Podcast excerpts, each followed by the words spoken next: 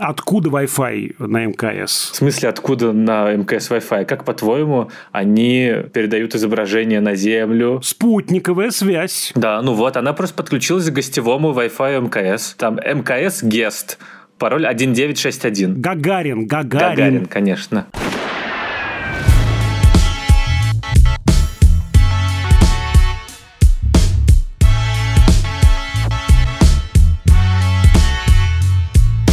Всем привет! Это подкаст «Кинопоиска. Крупным планом». Меня зовут Доля Джинайдаров, я редактор видео и подкастов «Кинопоиска». А я Всеволод Коршунов, киновед и куратор курса «Практическая кинокритика» Московской школе кино. Каждую неделю мы обсуждаем новинки проката, иногда разбираем классические фильмы, а еще советуем, что посмотреть.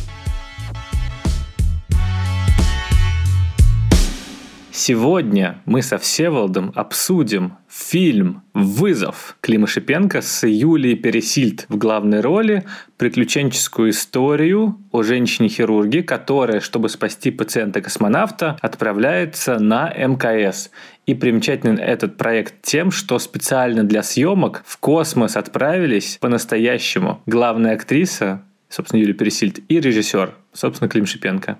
Вы наверняка слышали об этом, даже если не интересуетесь кино. И сам полет довольно активно освещался в прямом эфире федеральных каналов, конкретно Первого канала, потому что они тут генеральные спонсоры. И сам Эрнст, автор идей, один из. А рекламная кампания включала в себя, кроме всего прочего, также рассылку писем от госуслуг, вот, что в наши дни, конечно, вызвало несколько противоречивую реакцию, потому что от госуслуг, конечно, чуть другое ждешь. Вот. Ну, вообще, фильм «Вызов», кажется, довольно сложно обсуждать только в рамках кинематографа. Мы, конечно, киновический подкаст, но здесь сложно будет только об этом говорить, только о формальной какой-то стороне дела, потому что к этой картине сразу цепляется ворох идеологических смыслов, целой совокупности. То есть мы первые сняли фильм в космосе. Как тебе такое, Том Круз? Мне кажется, это буквально такой посыл у всей рекламной кампании этой картины, и то, что она создана и при участии активном, и по идее, в том числе Роскосмоса. И вообще у этого есть какой-то такой ореол важного патриотического кино,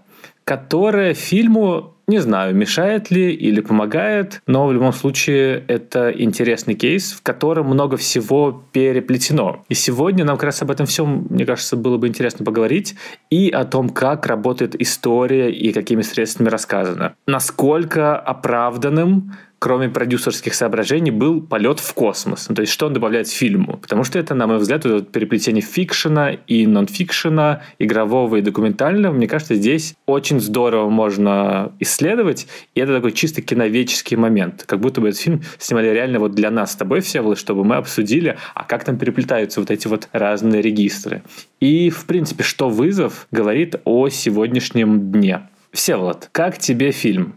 Оправдал ли он какие-либо твои ожидания? Были ли они у тебя вообще? Действительно ли, как обещает нам слоган, вы такого еще не видели капслоком? Первый фильм, снятый в открытом космосе, Всеволод. Поразила ли тебя вся эта махина? С какими чувствами ты вышел из э, кинотеатра? Ну, мне сложно, потому что, конечно, я считаю, что тему космоса закрыл еще Жорж Мильес в 1902 году, когда снял «Путешествие на Луну». Он же открыл и закрыл? Абсолютно. Открыл и закрыл, да. Это, конечно, шутка, но тем не менее. У меня не было высоких ожиданий. Шел я со скепсисом. Не было космических ожиданий, да, от этого фильма? Я про этот фильм думаю и даже на лекциях рассказываю давно, как только появилась об этом информация, потому что мы говорим о том, что да, вот сегодня кино научилось имитировать все, что угодно. Мы сегодня верим в это компьютером сгенерированное изображение с большей охотой, чем в реальное изображение. И пойди разберись там, где реальное, где сгенерированное. И я все время говорил, что давайте не будем пока осуждать и судить, в принципе, потому что надо посмотреть, что получается. Ну, мы помним все эту шутку на пресс-конференции гравитации, когда кто-то спросил, то ли в шутку, то ли не в шутку, но я думаю, что это была все-таки шутка, да, как вам, мистер Любецкий, копирайтер оператору обращались, да, было снимать в открытом космосе. Вот, понятно, что все снималось на фоне, синем или зеленом, на хромакее, вот, и, собственно говоря, после гравитации сложно смотреть вызов, потому что вызов во многом косплеит гравитацию, даже этот вот постер, где Юлия Пересильд в почти эмбриональной позе, это не ровная прямо цитация постера гравитации, но нечто похожее на реплику. Амаш, может быть. Ну, тут много таких тогда, получается, амажей. Если говорить про гравитацию, то, во-первых, сама завязка, то есть летят космические какие-то обломки, и из-за этого возникает вся проблема. Да, ведь там тоже был космический мусор, да, и вот из-за этого все приключилось. Героиня Сандра Буллок тоже впервые в космосе, как героиня Юлия Пересильд, только мы не видим, как героиня Сандра Буллок прилетает, мы видим только, как она улетает. Да, там единство времени и пространства. Да, а тут нам показано, как она собирается, точнее, даже еще и не собирается в космос, но уже нам показано. Идея с призраком, с потерей близкого человека тоже, в общем, очень напоминает гравитацию. Короче, много-много там всего. У меня двойственные такие впечатления. С одной стороны, первые, наверное, полчаса фильма я смотрел с большим очень интересом, с жгучим интересом, потому что меня захватила эта документальная сторона фильма. Как люди готовятся к космосу, какие испытания, как все это происходит. Вот это такая, знаешь, познавательная ценность фильма она, мне кажется, довольно высокая. Как только начинает раскручиваться сюжетная эта канва, которая, конечно, довольно искусственная, ты видишь, как эти две реальности довольно плохо сшиваются, на мой взгляд, друг с другом. То есть в фильме, по сути, две системы координат. С одной стороны, вот это познавательное, перед нами такой научно-популярный фильм о том, как устроена МКС, как устроены космические полеты. Это страшно интересно. Вот если бы там, не знаю, взять такой модус землекочевников, когда просто героиня Пересильд была бы таким нашим проводником вот в этой экскурсии по МКС, это было бы очень очень круто, на мой взгляд. Но, естественно, это было бы довольно узкоаудиторным фильмом. Да? Хочется же более широкой аудитории, естественно, там нужно придумать кучу игровых моментов. И все вот это игровое, в общем, вызывает много вопросов лично у меня. И буквально две эти стихии, с моей точки зрения, разъедают друг друга. Вот две эти системы координат. Вот для меня очень важным таким прям показательным моментом становится вот один из последних кадров, когда мы видим Юлию Пересильд в открытом космосе. И дальше такой очень эффектный, просто роскошный космический, естественно, компьютер компьютерный отъезд, когда вот эта вот станция вся превращается в малюсенькую-малюсенькую беленькую точечку. А потом через склейку мы видим, как герой Машкова встречает героиню Пересильд и там другого космонавта. И это все действительно в таком прям на документальном ключе снято. Так это и было документальное. Я понимаю, только здесь персонаж Машкова как бы не документальный получается, да? А так действительно это была реальная, получается, их встреча. Да, я именно это имею в виду, что документальный ключ. Хотя вот там драйв документальный очень хорошо чувствуется в этих кадрах. И смотри, с одной стороны, есть внешний эффект. Правда, вот с этим внешним эффектом компьютерного отъезда от МКС мало что в фильме сравнится. На уровне внешнего эффекта это вау. Но при этом больше драйверит и радует меня, например, как зрителя, документальные эпизоды. Неровная камера, может быть, такая небрежность, может, это такая невероятная достоверность. И они, на мой взгляд, эти две стихии сшиваются, к сожалению, плохо. Все игровые моменты выглядят довольно странно и нелепо, и буквально разъедают, как кислота, всю эту достоверность. В первую очередь, волосы Юлии Пересильд, ну, давай я сейчас проанонсирую пока волосы, потому что для меня это был важнейший триггер в течение всего фильма. Сейчас я про них расскажу. Прекрасные пшеничные волосы Юрия Пересильд, которых ни у кого нет. Но невыносимо было на них смотреть. У меня в процессе тоже возник вот этот вот диссонанс, потому что когда начались съемки в открытом космосе, собственно, во-первых, я моментально опознал, что вот у нас регистр сменился. Там изображение чуть другое, по-другому камера работает, и это тебя чуть вываливает из фильма, потому что на моменте, где взлетает, лет Пересильд, где там ее крупные планы, я еще такой, так, а это уже реальная съемка или еще нет? А дальше, когда они уже начали переходить в э, МКС, я уже такой, так, ну это понятно, это уже документально, потому что там камера как-то странно дергается и так далее. И, собственно, зернистость изображения чуть другая. И главная проблема, которая у меня была с этими сценами в том, что когда ты смотришь реальные кадры, ты знаешь, что они реальные, но это тебя не погружает в историю, а наоборот выбрасывает. Ведь ты в этот момент думаешь не про хирургиню Женю, не про то, что у этого космонавта действительно какая-то травма, а ты думаешь про актрису Юлию Пересильд, которая в первый раз попадает на МКС. И ты думаешь про режиссера Клима Шипенко, и ты замечаешь движение камеры, потому что ты понимаешь, что за этой камерой летал в невесомости конкретный режиссер. И ты думаешь, о, какой прикольный кадр, как он так интересно двигался по вот этому тесному пространству. Или же, когда у нас там есть сцена операции, ты сразу такой видишь, ага, это на самом деле просто два сплошных дубля было, которые сняты с разных сторон, чтобы можно было монтировать, и перемешаны каким-то на монтаже интересным образом. Но ты постоянно думаешь не про то, как же герой справится с этой задачей, а ты, как минимум первые минут 20, когда там этот непрерывный кусок в космосе, ты постоянно думаешь о том, что за кадром происходило. Тебе хочется посмотреть, как это выглядело. И это сложно. Не только из-за специфической манеры игры реальных космонавтов, которые не очень... Органичны, скажем прямо, да? Да, да, да. Я в титрах подглядел, что они же еще озвучены другими совершенно людьми, и здесь, получается, внешность одного человека, они же еще не совпадают э, там, со своими ну, реальными как бы прототипами, э, голос третьего человека, ну, в общем, тут как бы вот такая... Да, Франкенштейн немного, да. И вот эта вот документальная сущность, она действительно как-то убивает игровое погружение. При этом где-то через 20 минут, когда там началось параллельный какой-то монтаж с э, тем, что происходит на Земле, когда операция, когда им звонят, когда закрыли им э, рты масками, видимо, чтобы можно было потом переозвучить, уже чуть лучше, но, к сожалению, там уже сама история немного прошла момент кульминации. Ну, то есть, условно, кульминация, которая должна была наступить в финале операции, что вот все получилось, героиня пережила какой-то катарсис, она спасла человека, прокси мужа, ну и так далее. Этот момент не является кульминационным, потому что сбит эффект, потому что главное в этом фильме не внутренняя история и арка этой героини, как оказалось, а то, как герои полетели в космос и что они там делали. Ну, точнее, не герои, а создатели. И это действительно ломает картину. Мне кажется, что она здорово выстроена в тех условиях, в которых она существует, потому что Шипенко хороший оператор, как оказалось. Все очень здорово смотрится, передана эта эстетика МКС. Я не так много смотрел, наверное, космических фильмов, но во всех них есть вот это вот ощущение хоть какого-то простора. В фильмах про будущее постоянно есть вот это вот ощущение простора в отсеках, в каютах а реальность же другая. И когда ты видишь, вот как они протискиваются сквозь эти короткие туннели узкие или задевают постоянно пересилить ногами что-то, какую-то технику, и оно там болтается, ты понимаешь, да, это другой образ МКС, это другой образ космоса, гораздо более зажатый, тесный и не очень красивый, то есть захламленный, реально, международный космический склад.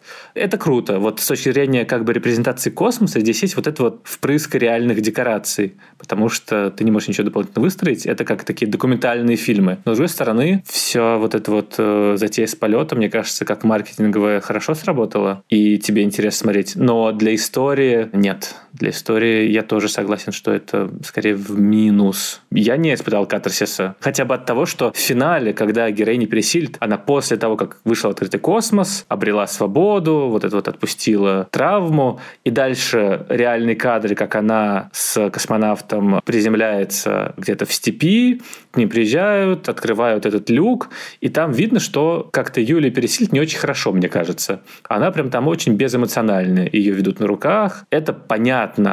Но есть логика реальности, а есть логика фильма в которой она должна быть чуть другая, она должна быть преобразившейся. А здесь мы видим человека, которому явно некомфортно, у которого нет никаких эмоций. И вот это тоже выбивает из э, фильма, мне кажется. Я не скажу, что мне было совсем прямо ну, скучно, и я нервничал в течение всего фильма. Я обратил внимание, я же сижу с папочкой и с ручкой. Эту ручку я прям теребил все время, теребил, думаю, сейчас я ее сломаю. У меня нет больше ручки, как один карандаш вот у Пересильта, так это у меня одна ручка, с тем, что я буду дальше писать. То есть было это волнение, был это драйвер. Я, может быть, соглашусь, что такого прям мощного катарсиса и не было действительно в этой кульминации.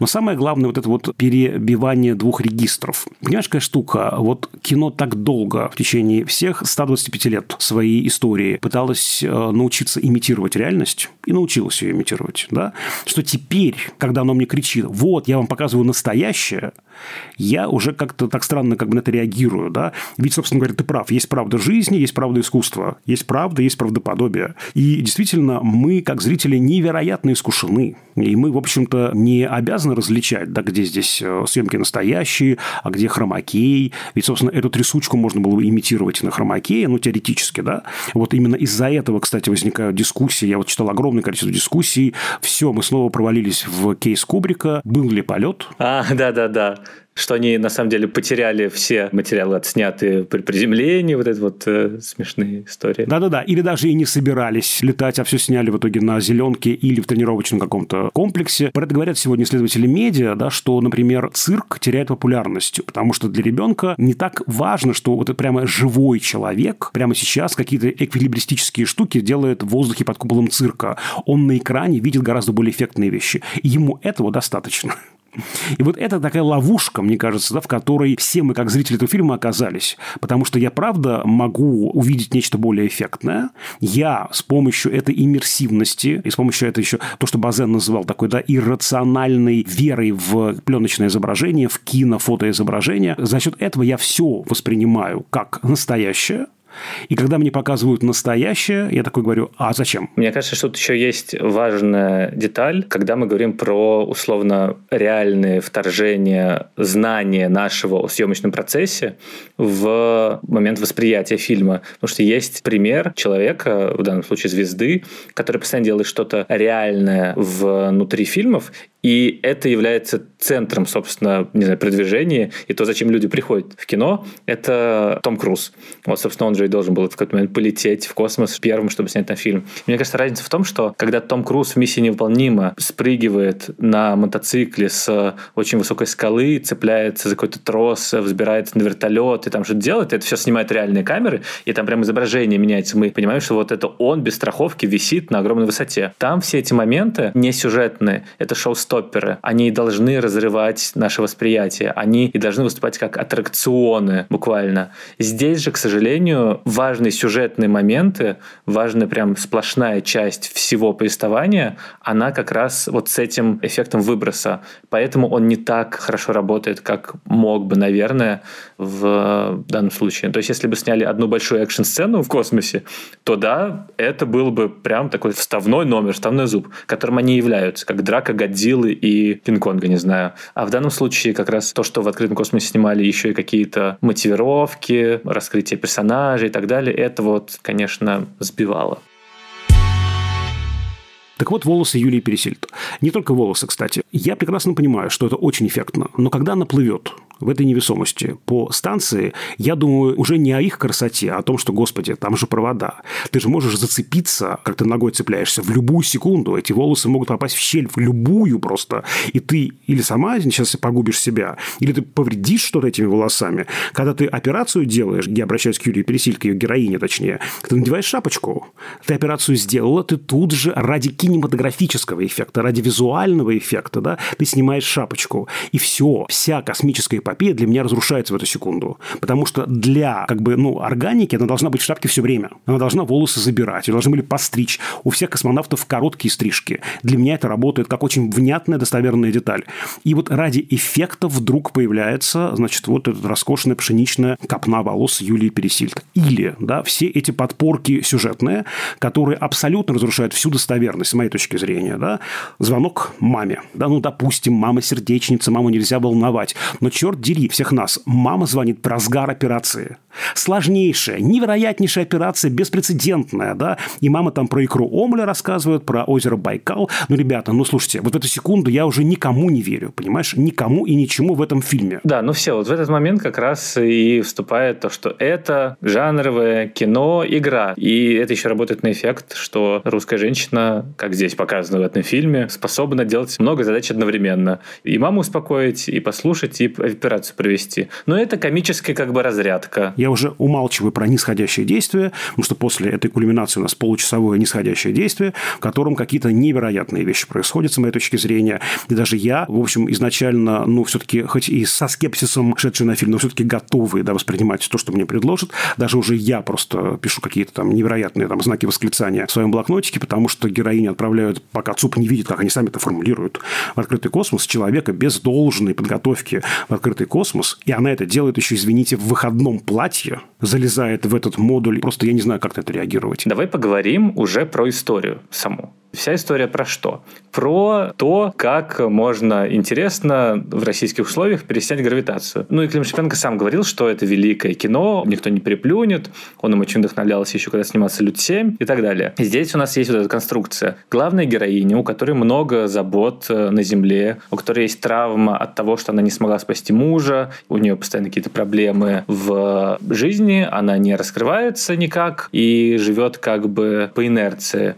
С помощью этого полета в космос она решает свои проблемы и отпускает мертвого мужа, которого она не смогла спасти, потому что спасает другого мужчину при смерти, у которого тоже есть жена и маленький ребенок. И таким образом она, когда отпускает в открытый космос эти сережки от сережки, она освобождается. И затем нужно это платье, затем, что у нас в черно-белом прологе был красный свет светофора, яркий, яркое пятно, а тут она в зеленом платье говорит себе, ты можешь ехать дальше. И она раскрывается как личность. Она готова к тому, чтобы уже в следующих кадрах отпустить себя. Она уже отпустила мужа, и она радостно целуется в лифте с Милошем Биковичем, которому на самом деле испытывает это чувство. То есть этот момент в их космос в платье в том, что она позволяет себе нечто больше, чем просто поддерживание существования, и это работает на контрасте. То есть у нас тесные помещения МКС, в которых она зажата, в которых постоянно что-то стукается. Это как бы ее прошлая жизнь.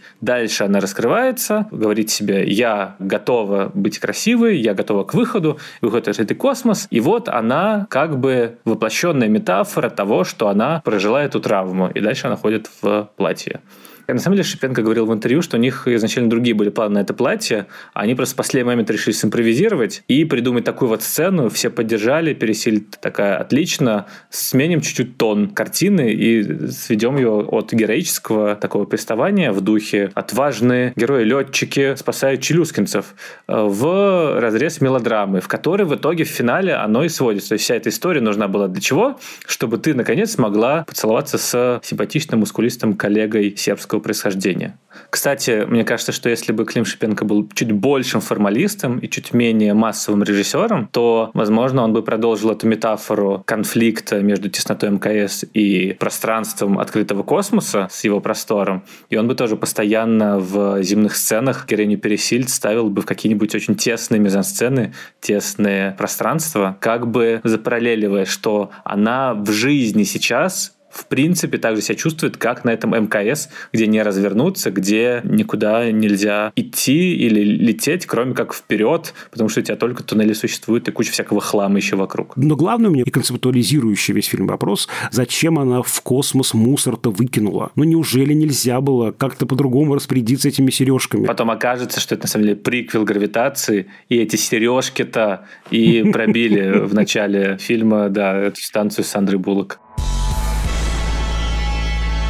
А с вами снова наша непостоянная рубрика, в которой я советую хорошие фильмы, вышедшие недавно на Кинопоиске, которые можно посмотреть по подписке «Плюс». Сегодня такой фильм – это «Мира» Дмитрия Киселева. Картина уже доступна на Кинопоиске, можете ее посмотреть. Я ее посмотрел в стык с вызовом, и мне прямо очень понравилось. Так что если у вас вкус немного сходен со мной, то я думаю, что, возможно, и вам тоже будет интересно его посмотреть. В чем сюжет фильма? Главная героиня, 15-летняя девочка Лера живет во Владивостоке. Ее отец уже много лет работает на орбитальной космической станции и потерял контакт с дочерью. И так получается, что как раз в этот момент на Землю надвигается метеоритный дождь. И он затрагивает как раз Приморский край и Владивосток. И в фильме Лера как-то пытается выжить вот в этом вот фильме «Катастрофе», когда осколки камней падают на Владивосток, а ее отец, у которого есть множество разных способов подключаться к приборам, электронике на Земле удаленно, и есть опция поиска по огромному количеству визуальной информации, он ей пытается со станции, из космоса помочь спасти себя и как-то спасти окружающих и вообще разрулить всю эту ситуацию с метеоритным дождем. Чем классна эта история? Во-первых, это очень внятная подростковая драма про отношения дочери с отцом, в которой все крючки и все ружья в итоге стреляют в финале, и очень ладная конструкция, которую ты, в принципе, если смотрел какое-то количество фильмов, предугадываешь за несколько шагов, но, как говорил мой бессменный соведущий Всеволод, жанровое кино и мейнстримное кино должно работать всегда по какой-то понятной схеме, просто удивлять тебя в отдельных моментах. Во-вторых, это невероятно круто сделанное кино в жанре фильм-катастрофа, в котором есть, кроме всего прочего, 10, кажется, минутная сцена одним кадром с точки зрения героини, которая переживает как раз этот самый метеоритный дождь. Это просто эффектнейший какой-то тур де форс. Практически наш Майкл Бэй, если бы у него еще была только сентиментальности и какой-то душевности. В общем, классное кино, правда. Я его посмотрел с большим удовольствием. В конце даже немного прослезился. С другой стороны, это наверняка какая-то особенная характеристика, потому что я, в принципе, довольно сентиментальный человек. Но в любом случае, если вы хотите хотите какое-то внятное, бодрое, массовое, мейнстримное кино в жанре экшен, приключения, то кажется, что «Мира» — это отличный вариант, которым нету еще никаких дополнительно идеологических наслоений. Это просто хорошее кино на вечер. Так что вот я его вам советую ты же согласен, что это очень бодрое кино на уровне хотя бы отдельных блоков. Там же есть эти четыре блока. Начальная жизнь Юлии Пересильд до того, как она попадает в Роскосмос, дальше тренировки, дальше вот этот вот полет и немного после. Каждый из этих эпизодов и каждый из сцен функциональных довольно, они все решены эффектно. И ты смотришь вот эту вот тренировку и отсеивание кандидатов, и у тебя не возникает, не знаю, зевоты, вопросов, что происходит, какие герои. В принципе, куда движется вся история. То есть на уровне именно такого массового продукта, мейнстримного, в котором тебе нужно понимать, что происходит, тебе нужно испытывать определенные эмоции, тебе нужно не скучать, а фильм идет два с лишним часа, два с половиной часа, и не скучно. Вот это получилось. Вот все-таки и ритм, и внятность, они в этом фильме присутствуют. То есть мы уже говорим больше такие наши серьезные запросы к фильму. Не, я понимаю, что, конечно, в фильме вот много локальных удачных э, элементов, да. Здесь проблема именно в том, что эти вот вещи локальные не очень хорошо бьются друг с другом, вот, ну, именно из-за той системы эстетической, вот такой, да, странной, в которую фильм погружен. Ну, слушайте, тут как минимум есть многое спасающее обаяние Юлии Пересильд. Да, она очень классная. Она, пожалуй, единственное, что скрепляет все эти элементы, да, которые вот еще чуть-чуть и могут развалиться, но она их держит довольно крепко. Крепко связанные элементы фильма. Блин. Да, я не хочу эту шутку повторять. Да, в фильме в начале Владимир Машков произносит фразу «хорошо привязанная девушка в ласках не нуждается». Конечно, Клим Шипенко в интервью говорил, что эту фразу он говорит по отношению к мужчине-космонавту, да, и что такое есть у хирургов, как бы черный юмор, но все равно после таких фраз, как ты по-другому к этому герою относишься, а он вроде бы положительный, то есть он не должен быть таким вот унылым мизогином, вроде как. С одной стороны, с другой, это вроде как должно задавать вот эту вот феминистскую линию фильма, в которой куча мужчин что-то делает в космосе, и Юлия Пересильд доказывает, что они не правы. И в итоге она выходит победительницей, она спасает э, всех. И вот эта вот история с кандидатами, мужчинами только, которые ее не воспринимают как равную, а в итоге она-то летит и справляется, она действительно очень, э, ну, здоровская, как бы. Условно, понятно, почему выбрана главная героиня женщина, просто потому что изначально у нее, как показано в фильме, больше драм. Ей больше нужно времени, ресурсов на то, чтобы заниматься какими-то делами, которые скорее относятся к бытовым и проблемным. Тут с дочкой что-то какая-то проблема, тут в школу сходить, забота о маме на ней, то есть все на ней. И в итоге ей в космосе нужно решать какие-то проблемы, переводить маме деньги и строить мужчин в итоге, и их привязывать. Тут э, есть оборотка, что когда ей жена этого космонавта говорит, ну если он будет там рыпаться, вы там не давайте ему командовать. Она говорит, а я его привяжу, если что, к столу. И ты такой понимаешь, вот, girl power, круто. Но, с другой стороны, вот эта вот идея того, что женщина раскрывается только тогда, когда вступает в романтические отношения с мужчиной, что нам финал предлагает? Она немного, ну, такая, не знаю, ценность Юлии Пересильд и ее раскрытие, и то, что она могла справиться с травмой от смерти мужа, не только в том, что она может себе нового мужика найти. И сама вот эта вот фраза финальная, то, что ее принимают мужчины, когда Александр Балуев в кульминационный момент во время операции говорит, вот даже Королев говорил, бабам в космосе не место. И это такое как бы антигероическое с его стороны заявление, потому что понятное дело, что в итоге она доказывает, и он финально говорит, там, где есть русская женщина, там всегда есть притяжение. И ты такой, «А, это фраза принятия, это фраза, которой Александр Балуев принимает то, что женщина крутая, как-то странно. Ну, то есть, как бы он как был мизогином, мне кажется, так и остался. Это немного затуманивает посыл. Вот в этом смысле еще есть одна очень важная вещь. Вот когда мы говорим про эту операцию и про этот этический выбор, который героиня делает, да, это самое важное да, в фильме, тот этический выбор, который делает персонаж в кульминации. Так вот, она э, действительно делает выбор «я сделаю», несмотря на приказы да, она более эмпатичная. Это нам показали как раз в линии с женой, когда она говорит значит, герою Машкова, пожалуйста, пригласите жену этого космонавта, ну, нельзя, да, не дать им договорить о каких-то вещах. Вот мы понимаем, что она говорит про своего мужа и про тот их незавершенный разговор. Вот, и сила эмпатии как раз, да, это и есть то, что делает э, ее супергероиней здесь. Но технически подсказку, как сделать операцию, технически чудо и феей в этой сказке про Золушку оказывается персонаж Биковича. Он ей подсказывает про проволочку. Он тогда в этой тренировочной базе там придумал эту штуку, как поднять карандаш. Он каким-то образом отправляет ей сообщение, да, значит, вот давай используй это. И фактически как бы, ну, фишка операции придумана не ею она лишь технический исполнитель этого. Получается, что она тоже лишь приложение к мужчине. От мужчины исходит этот импульс. И мужчина же тоже важный момент, что там же две такие технические подпорки в виде умолчаний, да, мы до конца не понимаем. Нам порциями дается вся эта предыстория с мужем и аварией, и также непонятно, почему слили Биковича, да, почему вдруг не он, хотя он был по всем показателям, а она. И в конце выясняется, что это он порекомендовал Роскосмосу взять именно ее и как бы фактически снял свою кандидатуру. Опять же, то есть не потому, что она крутая, а потому, что мужик отказался. Понимаешь? Хотя он и говорит, она крутая, она справится. Вот эта двойственность посыла, ты совершенно прав, мне кажется, да? Вот с одной стороны, как бы мы за женщин, с другой стороны, и у мужчин мы не отберем каких-то их позиций. Вот такая вот двойственность, понимаешь? Какая-то такая вот межпозиция. Она здесь, конечно, чувствуется, да. Тут даже не про то, что мы не будем отбирать мужчин позиции, как бы, ну, ладно, но то, что женщины круты до тех пор, пока мужчины что-то им подсказывают, им позволяют что-то делать.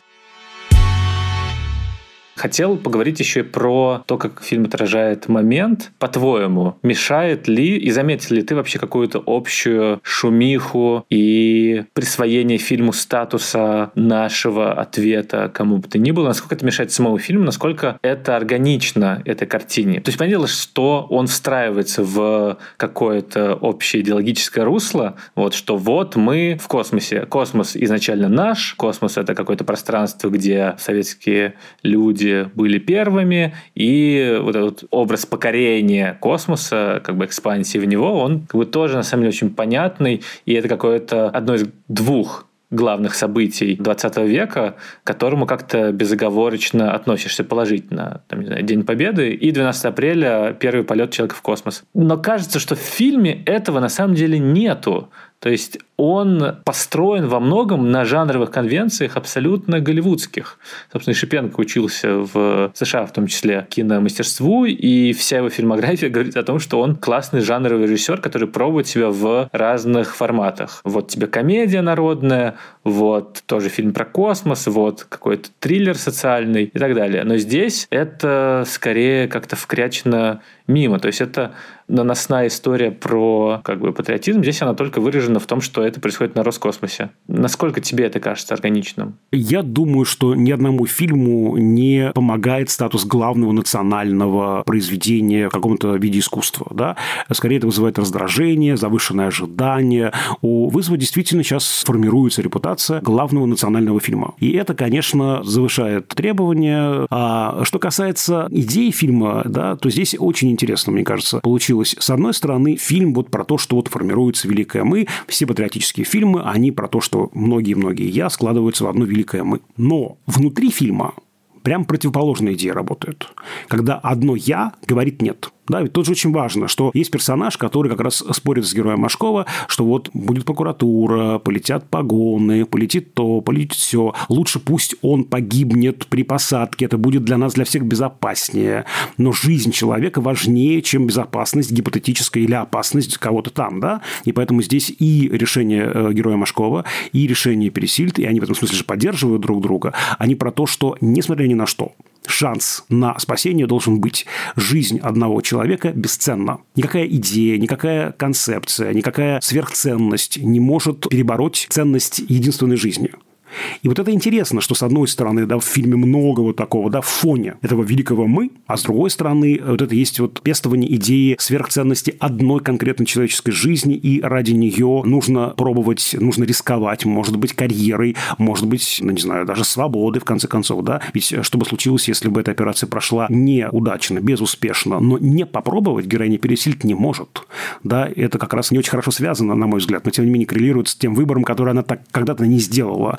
Она, видимо, кричала «помогите, спасите», но не сделала чего-то сама. А теперь она будет делать что-то сама. И вот это интересно. Вот ради этого, мне кажется, ради только одной этой идеи фильм стоит посмотреть, потому что, правда, эта идея лично мне очень близкая. Слушай, ну, мне тоже кажется, что он не соответствует вот всему тому продюсерскому наполнению, которое вокруг навязано, но не ценностно, хотя это тоже, конечно, а скорее стилистически. Потому что да, тут есть вот это вот отголоски производственной драмы, чисто как-то сюжетно, что вот сначала у нас герои-врачи героически спасают э, других героев, а затем у нас какие-то будни Роскосмоса показаны. Такой научпоп, советский роман про то, как устроено производство где бы то ни было, в данном случае космические программы. И эта либерта, она, конечно, существует. И ты постоянно там ждешь какого-нибудь флага СССР и так далее. С другой стороны, не обязательно это плохо, как бы просто такой вот стиль выбран, такие вот референсы, такой вот общий действительно посыл в этом есть. Но внутри вот этих как бы старомодных конструкций все равно есть супер современные какие-то находки локальные, кинематографические. И мне фильм скорее этим приятен, скорее какими-то отдельными впрысками адреналина, скорее небольшими аттракционами, которые мне дарят, скорее каким-то интересным монтажом, которым показаны перипетии сюжетные, скорее тем, что все равно в контексте пробивается вот эта вот идея маленького человека и противостояние систем. То есть прокурор, с одной стороны, какая-то левая сюжетная линия вроде бы, которая нужна только для того, чтобы показать, как сложно героине жить, что вот от всех аж в космос улететь хочется с одной стороны. А с другой, то, что выбрана именно такая драматургическая реалия, оно же как бы чувствуется рука человека, который снял текст, который как раз про несправедливо осужденного человека, которому подкинули силовики наркотики, он улетел на 7 лет. И такой пробивается контекст другой, то есть какой-то реальность. Да, конечно, все в итоге заканчивается Deus Ex Machina, звонком э, президента, видимо, вот, и такой панорамой вверх, э, когда герой встает и оборачивается на портрет. Очень неловкая сцена, конечно, да. Как будто оператору тоже неловко было снимать все вот это вот дело. Но, с другой стороны, это же тоже про то, как на самом деле устроены дела для того, чтобы какую-то силу несправедливую с ней что-то сделать, нужна чуть больше силы просто. То есть не система работает, а просто как-то единичный огрик, у кого крыша круче. Это в крайности. Вот эти вот все мизогины шуточки, вот эти вот все, да давай просто обратно прилетим. Ну, как бы не будем брать на себя ответственность. Вот это, конечно, сразу узнается. То есть, наверное, это в любом кинематографе могло быть, но на русском языке звучит, конечно, гораздо более живо и близко. И ты сразу знаешь все эти типажи как бы то, что все хэппи заканчивается, скорее, конечно, ты такой, ну, кино. Или что находится такой Владимир Машков, который, как Сергей Королев, идет против всех. В это скорее, конечно, слабее верить, с другой стороны, ну вот такой вот впрыск чего-то чисто киношного, может быть, голливудского в этот фильм.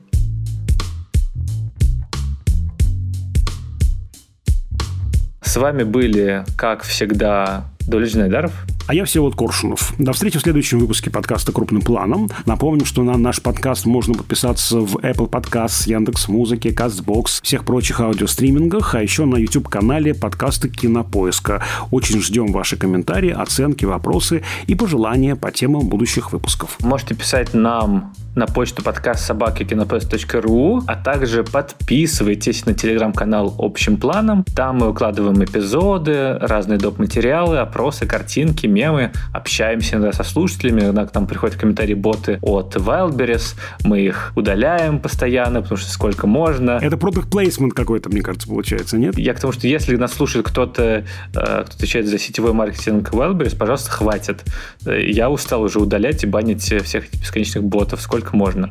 Те из наших слушателей, которые пользуются Wildberries, принципиально призываем вас пользоваться Яндекс Маркетом, потому что они такой вот э, в наших комментариях не устраивают. Неожиданный поворот. Да, Всеволод, а вот нативная реклама, вот она такая. Все, так работают профессионалы. Вот все-таки ты как бы киновед и преподаватель, а я все-таки работник кинопоиска. Ну, у нас свои приемчики, да. Своего не упустишь, понятно, да, да. Ну и пишите отзывы в Apple Podcasts. И чтобы, если нас слушают в космосе, большой вам привет. Если вам когда-нибудь понадобятся живые записи открытые подкастов на Международной космической станции, то мы со Всеволодом готовы рассмотреть это предложение. Меня не возьмут, поэтому я не полечу, летишь ты один. То есть опять э, удаленно записываться. Через космическую связь, через мегафон. Количество продукт плейсмента, если честно, прям э, все мыслимые пределы бьет в этом выпуске. Как и в фильме, простите. Над этим эпизодом работали звукорежиссерка Лера Кусто и продюсер Бетти Сакова. До скорых встреч. Всем пока.